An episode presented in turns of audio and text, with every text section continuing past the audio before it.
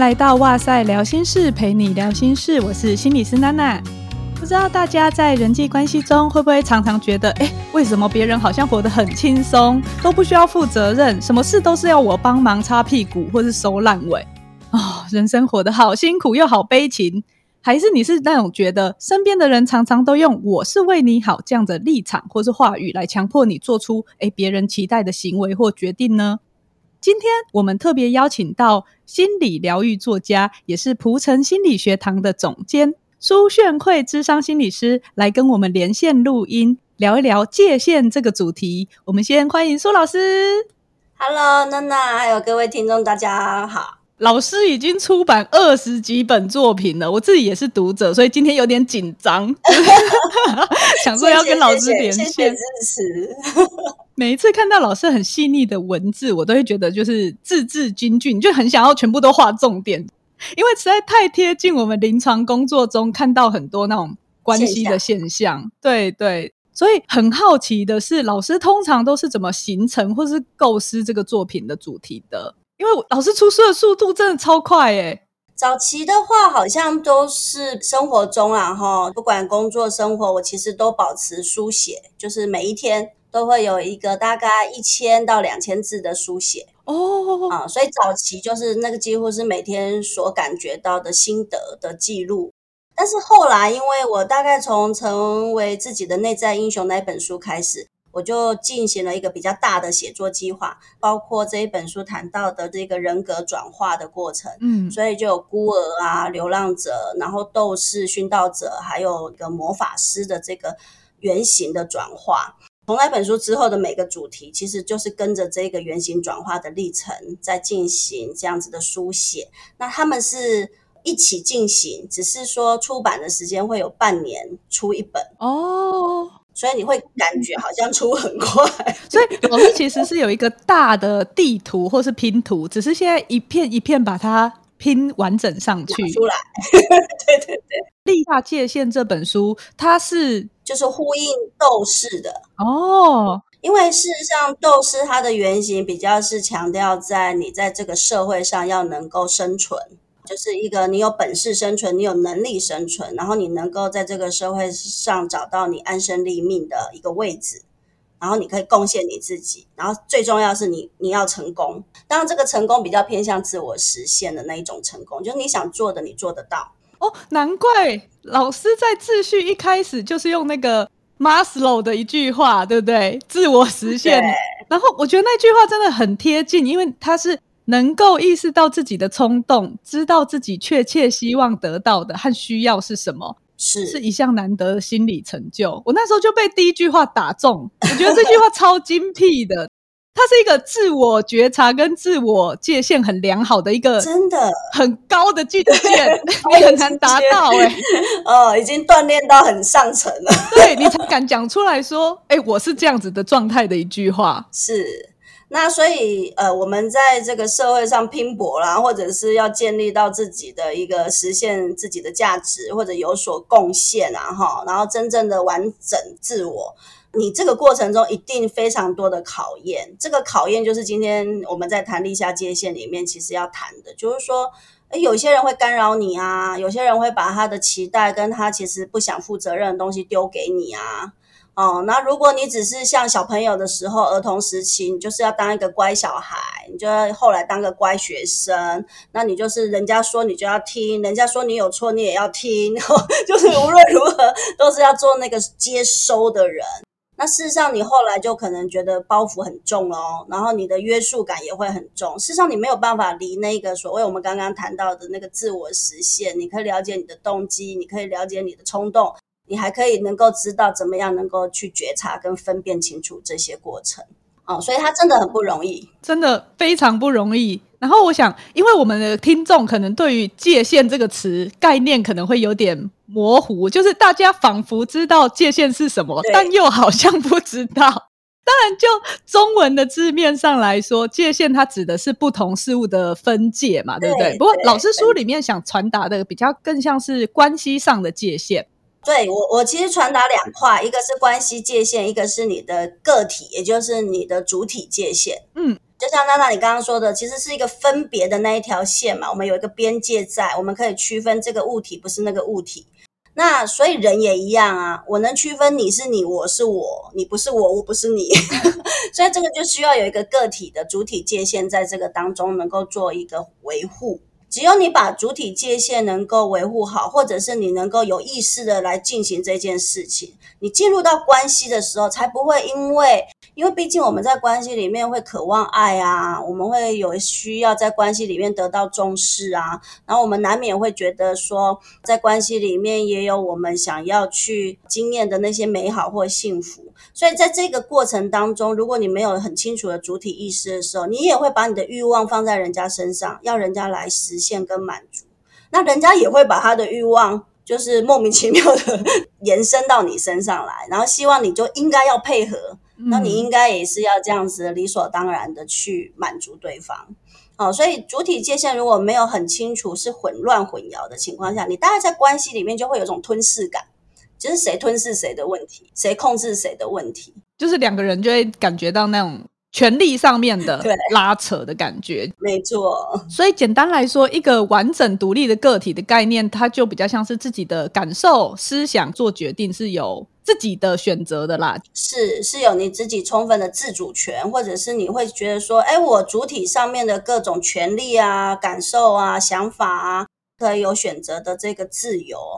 这个权利是不能随便被剥夺的，但是我们的长久以来的文化上，可能会很容易在孩子的成长过程，甚至你已经成熟了，你已经成年期了，你这个感觉主体感，你还是觉得很模糊。就应着老师讲到的这个，因为老师在书里面把人际关系界限失守的人分成十种类型，嗯，还有关系陷阱也是典型的十种，可是。我我我在读的时候会觉得啊，对，身边好像谁谁谁就是这种人。我相信有一些读者可能在读的时候就会惊觉说，这不就是在说我，好像是在说我吗？可能也会有一点不舒服的感觉之类的，会有会有一种被针扎的感觉。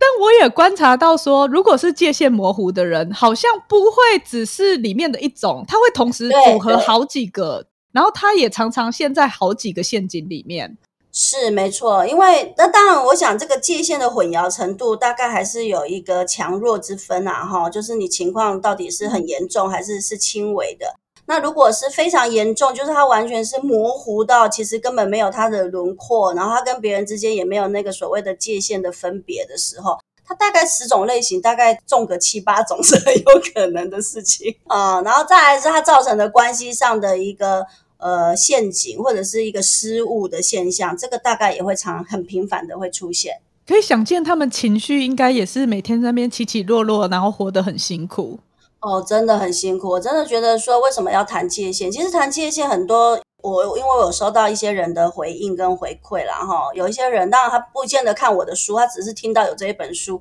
他可能就已经觉得说，我好像在散布一种人跟人之间要冷漠，或者是小孩不要理妈妈爸爸的那个，对，就他已经用他自己的想法在解读这一本书，或者是我要谈的东西。嗯，可是我要谈的东西很重要，我是从一个我们人要健康的概念出发。界限这个概念被提出来的时候，它有有有一个比喻在比喻界限混淆这件事，那就是所谓的恶性肿瘤。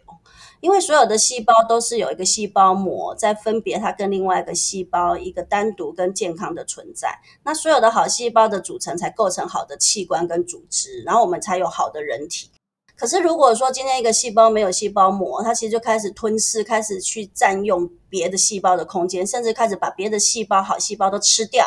那这个就是呃生生不息啦哈，一直吃一直吃，然后一直占据一直占据，然后最后。包括人体，这个人其实没有办法健康，包括人体都是被这个恶性肿瘤整个弄得瘫痪掉了啊！所以恶性肿瘤这个概念，其实他就在讲说，如果一个完整健康的独立个体，他没有办法健康的话，那么他其实造成的人际关系跟他生活的一个伤害性，其实是很强烈的。老师刚刚这个举例很贴近呢，因为一般人如果是讲心理的界限。他们就会觉得想不出来，可是如果今天用癌细胞来举例，他们或许就可以知道说，哎，很具体的，原来界限它的重要性到底是什么？嗯，所以我希望大家可以了解到说，其实谈界限是在跟你谈一个个体的健康。那因为今天内容真的太丰富了，所以我想要挑一个就是普遍出现在台湾社会的亲子互动之间的关系陷阱。好，不过当然我的取样有可能会有偏误，毕竟来到治疗室的个案都比较辛苦一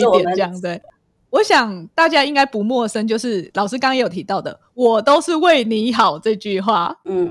之前我们在那个哇塞心理学的摘书贴文也有特别选了老师书里面的这一个章节。然后还有粉丝就是留言说，他一看到这五个字就翻白眼，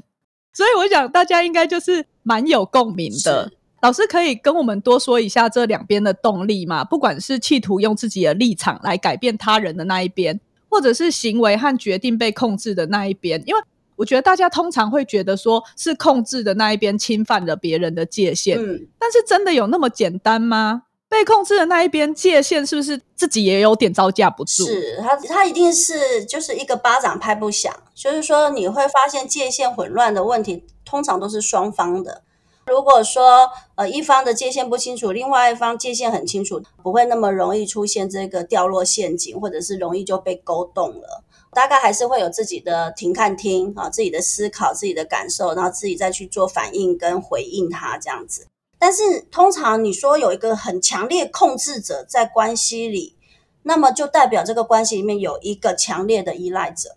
嗯，对，因为如果今天有一个控制者要控制我的时候，我的界限很明确，他也控制不了我啊。对啊，就是说我都保有我的主体嘛。但是你说今天要能够被控制，那这一个现象跟这个反应里面，就是说我有一些部分，不管这个部分是具体物质的部分，还是所谓心理层面情感的部分，我都有东西要从这个人身上得到。嗯，那所以我我就难免会在关系里面觉得被迫也好，或者是我自己知道我自己好像是多多少少有配合，但无论如何，就是他一定会去配合那个控制者。所以，比如说像孩子，他还需要父母的，不管是生理上、物质上、金钱上的那个时候，他就好像觉得自己只能选择配合。可是，如果他今天已经成年了，嗯，他可以自己独立出来，为自己不管是温饱啊，自己安身立命的时候。这个冲突好像就会，就是之前的那个平衡，好像就会开始有一些变化了。没错，你就会看到说，家庭的动力就是，只要有人做出跟以往不一样的行为或行动的时候，其实后面动力就开始不同了。刚好想到前一阵子有一位哇塞听众的来信，然后他分享的呢是他伴侣的故事，很类似这个情境，或许可以请老师来帮我们一起看看怎么去思考他们这件事情啊。当然，我有征求他的同意，可以在节目里面提。为了等一下方便诉说，我就先称他为 A 好了。嗯，简单来说呢，就是 A 从小他妈妈就非常严厉，然后是打骂到大学，然后到了他二十五岁的时候，他自食其力，他就受不了，决定搬出去住。当然就是会家庭革命然后也被贴上不孝的标签。他虽然从以前就会觉得，哎，妈妈就是好像有一点自我中心。可是呢，现在他是每一次只要有回家，或者是跟妈妈约吃饭见面，他就会有一种被拷问的感觉。妈妈可能就是自顾自的，一直说一直说，然后观点不同，就好像给他判刑。他自己用的形容词是判刑呐、啊，他是说他如果怎么样，他妈妈就会说你一定是因为怎么样，所以才会怎么样怎么样这样，所以你要听我的怎么样怎么样这样。嗯，那每一次见完 A 就会感觉很多满满空虚感。会觉得妈妈不但不了解他，还会误解他，然后就很矛盾，因为他其实是想要得到母爱的，是，可是同时又对妈妈不了解自己感到很愤怒，所以每一次见面结束，他回家就是大哭一场。嗯，妈妈的状态呢，就是他是过得很封闭，可能没有工作，没有朋友，生活就是以家人为重心，有时候甚至会是他一个人在家很无聊，就硬要这个 A 回家陪他聊天到半夜，然后再叫他自己坐车回家。一般我们听就会觉得怎么会这样，对不对？是。可是写信来的这位听众就是他的伴侣，就是他曾经跟 A 讨论说：“哎，我们是不是要适当的跟妈妈划界限或是拒绝？”嗯，有时候他可以做到一两次，可是 A 也会回问说：“那拒绝到最后没有办法再拒绝了怎么办？难道要断绝亲子关系吗？”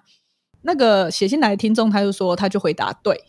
可是他马上有觉察到自己好像没有站在 A 的立场上，因为他自己的家庭是界限还蛮明确、还蛮开明的那种，所以他就会觉得说：“哎，以当事人的角度啊，身处在那个环境里面，他如果想要反抗，好像真的太困难了。”嗯，没错。我觉得我们在治疗室里面也常常会觉得，个案真的很难去靠他自己的力量去改变家庭那一点点动力也好，是。到底要怎么跟控制型的家人和平共处呢？我觉得这个 A 啊，我们先看到他的一个正向的力量啦，哈，我觉得那个二十五岁能够离家，然后能够自食其力，我觉得这件事就已经很不容易了。对，这也在代表说他其实内在还是有一些力量或能力，是当他觉得说到了一个底线的时候，他还是能够有所突破。我当然觉得这个过程也都会有影响性，因为当他二十五岁离家之后，他终于有自己的生活范围的时候，有些人其实是带着罪疚感出去的。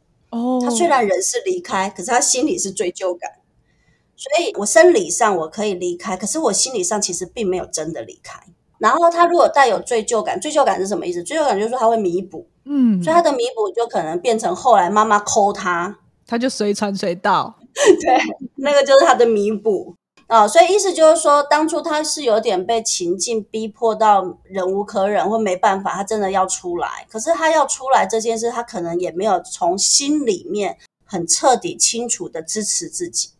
他还是大概有多少觉得他背叛了妈妈。嗯，我觉得从小到大耳濡目染，那个妈妈灌输的很多价值观。一时之间要完全翻转，真的不容易。对，所以等于说，他里面内心还有一些情感情绪的纠结，还在纠缠他。好，所以你看他，他这样妈妈 call 他就回去，虽然可以拒绝一两次成功，但是只要他觉得没有办法拒绝，他就回去，多多少少大概有有一点赎罪的心理啦。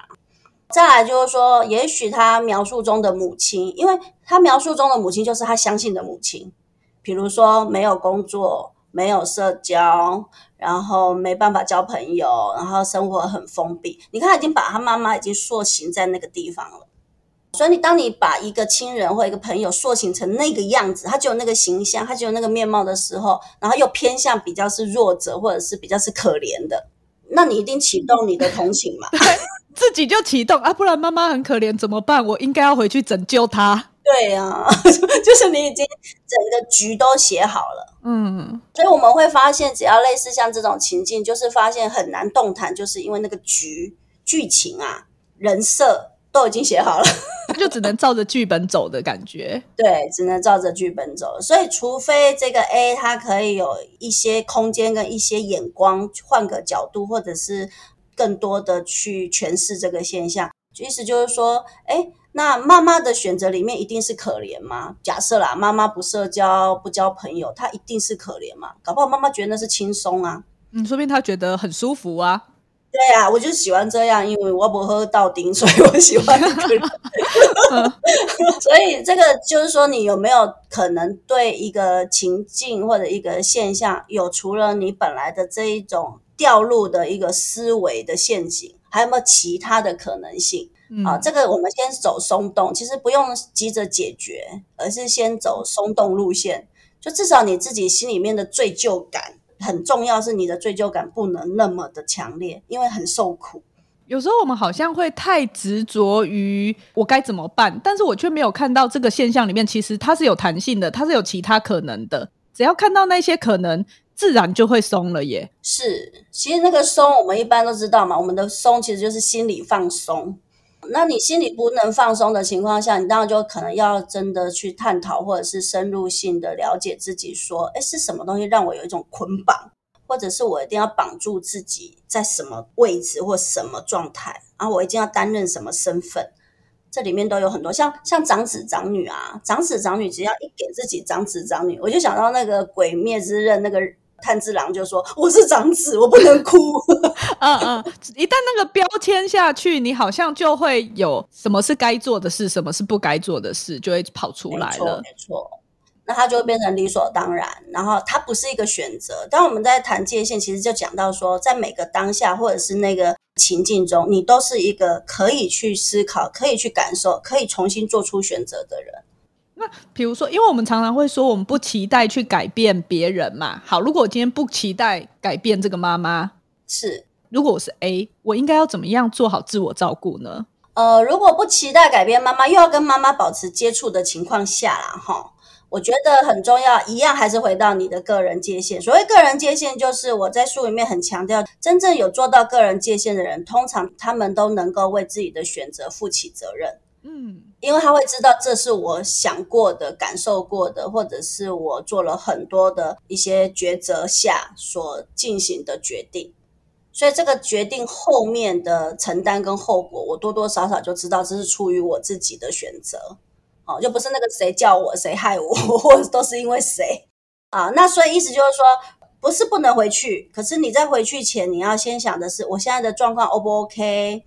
然后我回去之后，我的状况 OK 跟不 OK，我可能跟妈妈的互动跟反应也都不同了。嗯，可以忍受也变得不能忍受，或者是跟妈妈的讲话里面，虽然我人是回去陪她，可是我对她的那个态度上也不想理会她。那其实就是一个名义上的回去而已。可能你真正的想做的事，想所谓的陪伴也做不到。我觉得大家好像常常会。落入那个我到底要回去还是不回去，很二分的那个想法里面。没错，没错。可是老师其实提醒我们的是，今天不管是要回去还是不回去，这是不是你自己想好？我今天自己的状况适不适合回去？我有没有这个意愿想回去以后的选择？如果我今天觉得我今天有这个余裕，我有空间可以回去。那我是不是就真的做好陪伴这件事？是，然后真的时间到了，我就跟妈妈说：“哎，我累了，我想回去休息了，所以我先离开了。”是，这就是一个我自己界限也很良好的状况嘛。如果我今天觉得哦，我今天上班真的太累了，然后我也不想回去，那我今天就说我今天没有办法，或许是下个礼拜、下个周末我比较有空的时候回去。是，所以你会去协商，你会去协商，会去表达。对，你能够把自己的状况评估好，所以。要设界限很重要的，还是又是回到自我觉察这一块，对对？没错，没错，就是你，你不可能跟自己断线，就是你跟自己断了线，然后自己已经模糊了，然后你就开始去想，那我跟别人关系怎么办？因为当你自己都没有充分的感觉到你对自己的尊重，或者是你自己也是一个需要去善待的生命，就是你没有这个概念的话，你大概还是很容易把自己除了说去配合人家，然后去给出别人要的满足，然后再来就是。好像别人有需求都变成你的责任，其实你大概那一个关系里面的历程里面，你会非常的漠视自己。就像老师刚刚讲到的，妈妈可能她的界限也是觉得我都为你们付出啊，然后我都是掏心掏肺的，我为了这个家，对，这一生都给你们了。嗯，可是这个界限的模糊是他也在寻求一个补偿吗？哦，没错，我自己的观察啦，我认为我们的上一代的父母，或者是上当代的父母，其实他们有很大的一个历史的过程背景，其实是在战乱，然后或者是过去的时代，因为我们是南方嘛，所以我们比较偏是农业社会，然后在这种情况下，其实生孩子生很多，是为了让家里多一点人人口人力，然后又要传宗接代，又要生到儿子为止嘛。他其实都是活在目的、跟活在角色、跟活在功能里。其实很多我们的上一辈的父母长辈，其实他们也没有经验过什么叫做情感上的贴近啊，然后能够被赋予他也是一个独立的个体，因为这些都没有，你只是一个家里的人口，然后你就是受这个家庭的这个恩惠，你就要回报这个家庭。大概他们都是这个思维啦。意思就是说，我们回到我们心理学常常在谈的，从依恋关系来看，或者是从他的小时候跟主要照顾者的情感关系来看，这里面一定很多的空缺跟很多的失落。所以我发现现在比较多父母没有办法放开子女的手的这一类父母，就是他们其实在当小孩的时候，都是他们觉得没有被真正的关心过的那一些人。然后他们就以为他们生下了孩子，孩子就是能够无微不至来看着他们、关心他们、照顾他们、回应他们，就是觉得，哎，我老了，你们要养我、照顾我这样子的那种感觉。所以你看，他是不是也做了一个很大的补偿？嗯，我之前记得听过一句话，就是所有的父母都在等一句谢谢，然后所有的孩子都在等一句对不起还是抱歉什么之类的。嗯。好像亲子互动中，他就一直有一个类似，至少在台湾的文化社会底下啦，有这样子的一个动力在。是是，所以它其实蛮集体的啦。我觉得说，可能 A 也不是唯一一个这样子的家庭中的这样子的承受者，然后很多家庭其实可能都在上演这样子的一个很困难、很纠葛、很牵绊的一种情节。那如果今天是妈妈的那个角色，她今天刚好听到节目，然后想说，有一点觉察，通常在那个角色不太会有觉得自己是控制者啦，但是说不定还是有啊。是，比如说今天孩子默默在家里打扫的时候放了这一集，哦、然后妈妈默默听到，觉得 这难不成是在说我吗？在那个角色的人，他可以有什么样子的？因为要忽然改变这个一辈子的价值观，真的很难呢。他可以先怎么练习呀？呃，其实我真的在我的临床上，或者是这个实务工作上，真的会遇到这样子的父母亲啊，真的会。他们其实很痛苦，很挣扎，因为他们会想说，他们这个完全的这个承袭，呃，上一代的告诉他，你要一辈子为家庭而活，你要一辈子为孩子而活，你要一辈子为父母而活。然后完全的相信这样子的一种做人做事的方法，就当他们这样子全部都给出去，全部付出之后，然后他才听到他的孩子，不管是儿子女儿，都跟他说：“哎，我们的人生有我们自己的决定，我们有我们自己的想法，那你们老了自己看着办，或者是自己 照顾自己。”哦，这个失落感很大。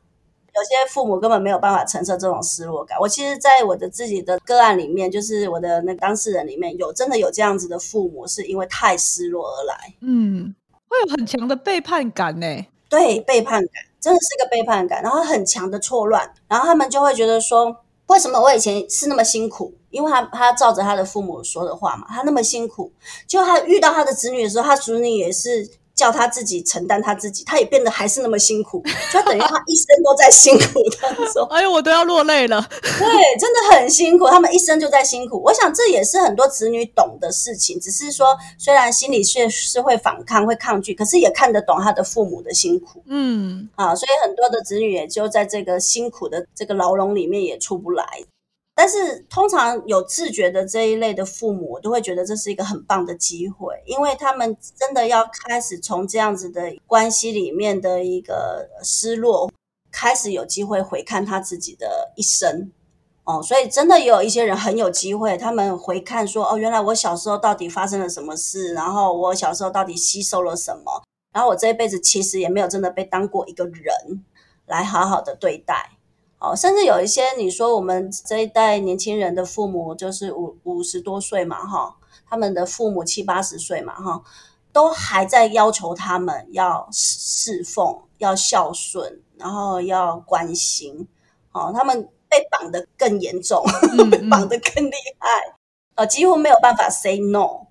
那有一些父母他们。觉察了，他们想说：“我过这种人生，因为我的人生有限，我我我不能 say no，我会允许我的子女 say no，我会放手。哦，嗯，上一代不会放放开我，但是我会愿意放下一代。有的父母是这样子，他们是会愿意成全的，而且他们会愿意知道这是一个不对的亲子关系，不当的亲子关系，他们不想要这样对待小孩。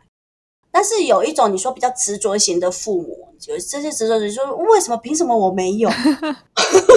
为什么以前的人有，我现在付出了却没有？那我怎么办？我的生活，我的生命怎么办？对，所以他的认知真的是失调到不行，真的是打死结了嘛，哈。所以对他来说，他真的会有一种好像做到这样子的含辛茹苦，可是却一点点他感谢的那种意味都没有啦。跟这一类的父母工作的时候啊，我都还是会希望。从我开始对他，以及他后来对他自己，我们能够先进行一些抚慰，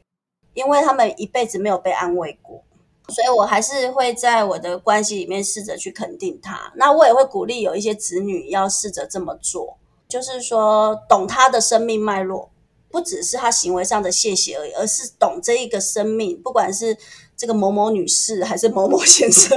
好，你的爸爸、你的妈妈，就是他们的一生里面。他们能够感觉到的温情其实不多，他们感觉到的那一种疼惜也不多，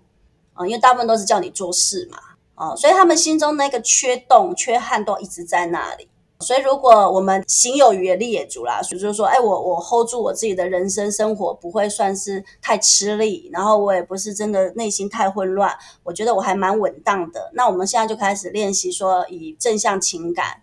啊，试着也让我们的上一代有机会体会到一个被正向回应的感觉是什么。所以有时候或许危机就是转机。当你愿意看到自己好像是比较控制的那一方的时候，当你愿意松开手，或许你也有机会回来看到自己想要什么人生。没错，不然一直控制别人的，你就没有空看自己想要什么啦。对，所以其实我认为某个层面来说，这样子控制的人是因为他不想看到自己。哦，他就不用看到自己的。对，他不用看到，他在看那个人不行，那个人好弱，那个人现在又做错事了。他是不是一直在看别人？嗯，说不定他的生命中真的是很多的，不管是失落或缺憾，或是他很想逃开的东西，所以他借由这样子的方式来避免看到自己的这些。没错，没错，他会回避自己。所以我为什么说控制型的人，他们其实界限上的混淆，就是他们早就失去他自己了。别人都觉得他很强，然后看起来好像是一个强者，事实上这个强者的内心是完全空的。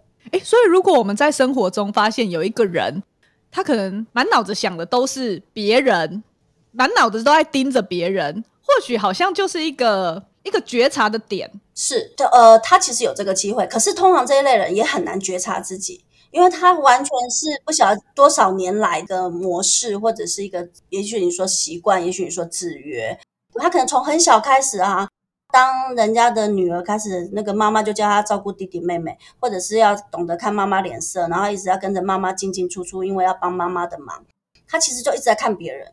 所以你说他这么久没有自己的人，他要如何觉察？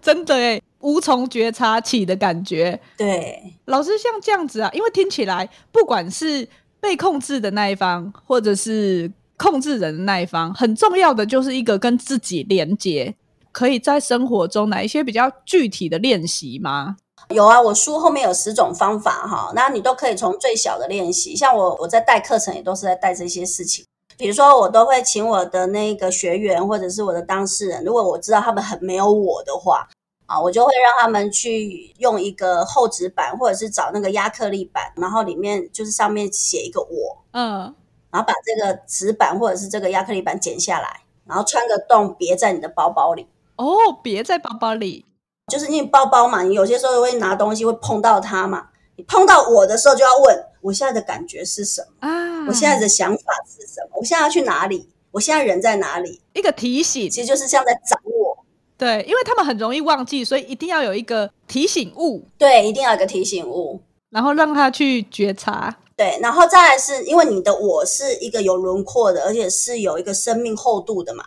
这个通常没有我的感受的人啊，他都不太知道他头脑前额叶这边、额头这边 以下的感觉，他都不知道。他不知道他有表情，他不知道他身体有一些感受，比如说酸痛啊，或者是胃啊、心脏跳动啊，他其实都不太有感觉。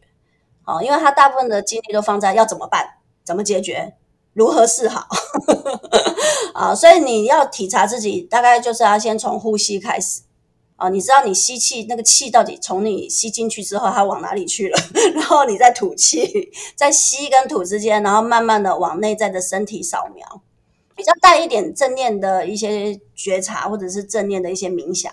这个也可以扩充他的我的知觉。所以其实就是还是很。推荐大家可以做一些正念的练习，因为像我们之前节目也常常提到正念的部分，也是在讲说它的好处是增加自我觉察嘛。是，但我觉得老师刚刚那个更具体的方法是，有些人知道练习，可是他连接不到我这个概念。那老师刚刚那个纸板小人，不是因为要做小人插针，是因为是要提醒我们。我们自己界限的轮廓在哪里？我们生命的重量厚度在哪里？是这样子，好像就可以更搭配那个呼吸的练习。当我摸到的时候，我感觉不到的时候，我就来做个三分钟呼吸空间，我就来做个身体扫描，是都可以。而且有些时候你可以有点规律了。我常常说，你不要小看一分钟，一分钟对我们都还是一个一个累积一个储蓄。所以即使你是什么。呃，洗澡中啊，或者是睡觉前啊，或者是一起来前，不要马上动作啊，停下来一分钟，然后做这个扫描，然后去问问自己现在的感受如何，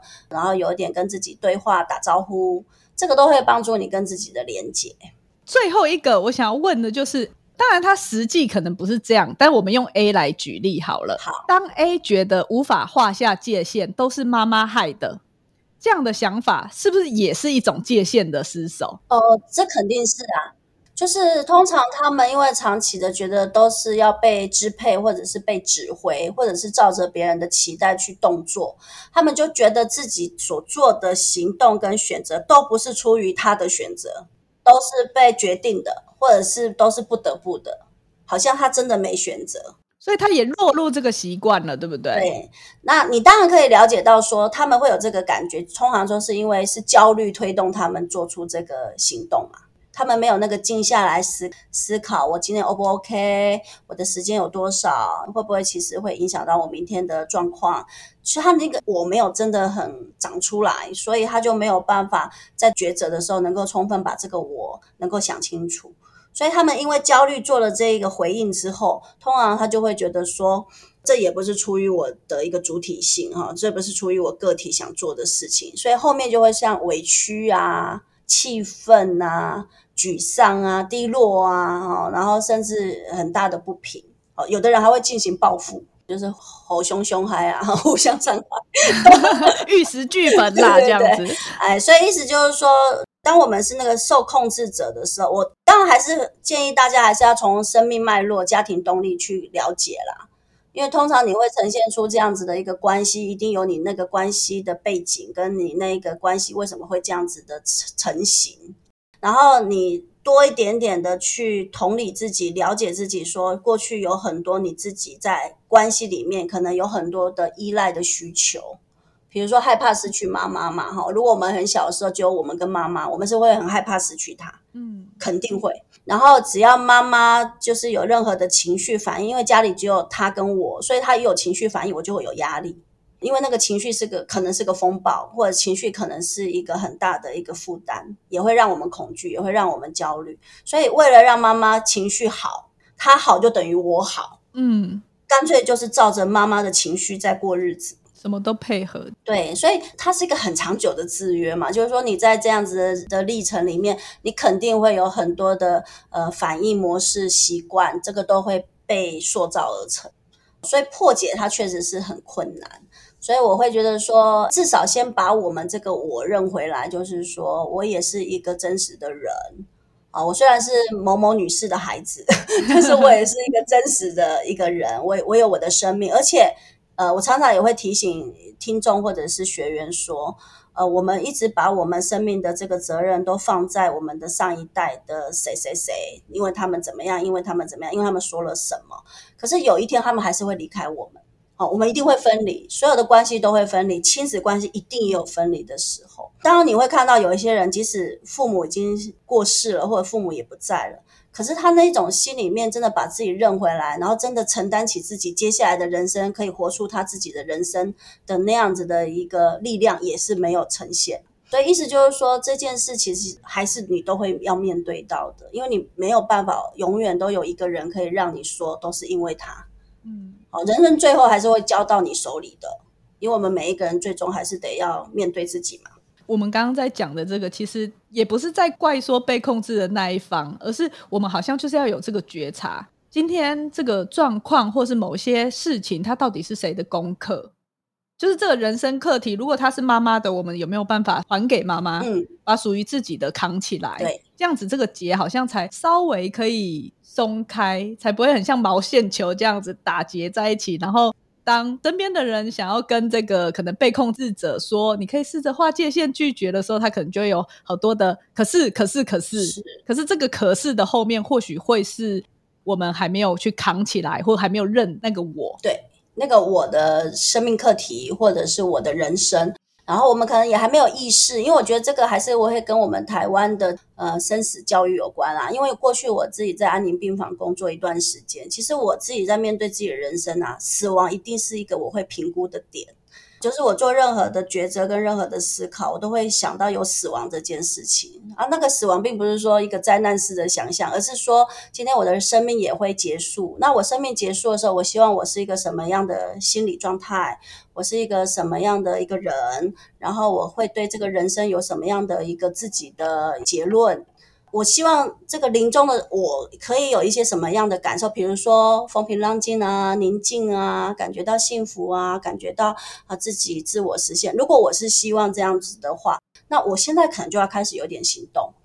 啊，因为那个时刻的结果不会自然呈现嘛。所以我在这个关系里面，我想要什么的时候，也需要开始有一点动作。是。然后我想，因为这个主题非常困难，因为有太多的收到回应，就是很困难，所以我知道真的很困难。我只是想要表达，我知道真的很困难。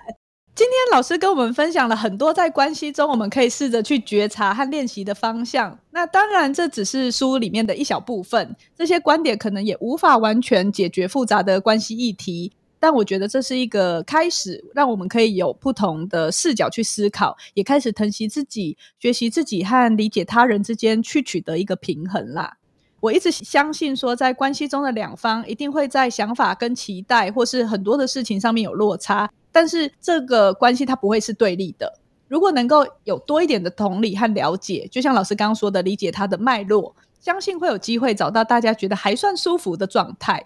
那今天呢，很感谢苏炫慧老师跟我们一起聊他的新书《立下界限》这本书呢，它是由天下杂志出版的。如果大家想要了解更多的话，我会把这本书的链接放在资讯栏里面，大家也可以到哇塞心理学的 IG 或是脸书看摘文哦。不过抽书活动已经结束了，所以喜欢的人就直接直接买起来，好不好？哦。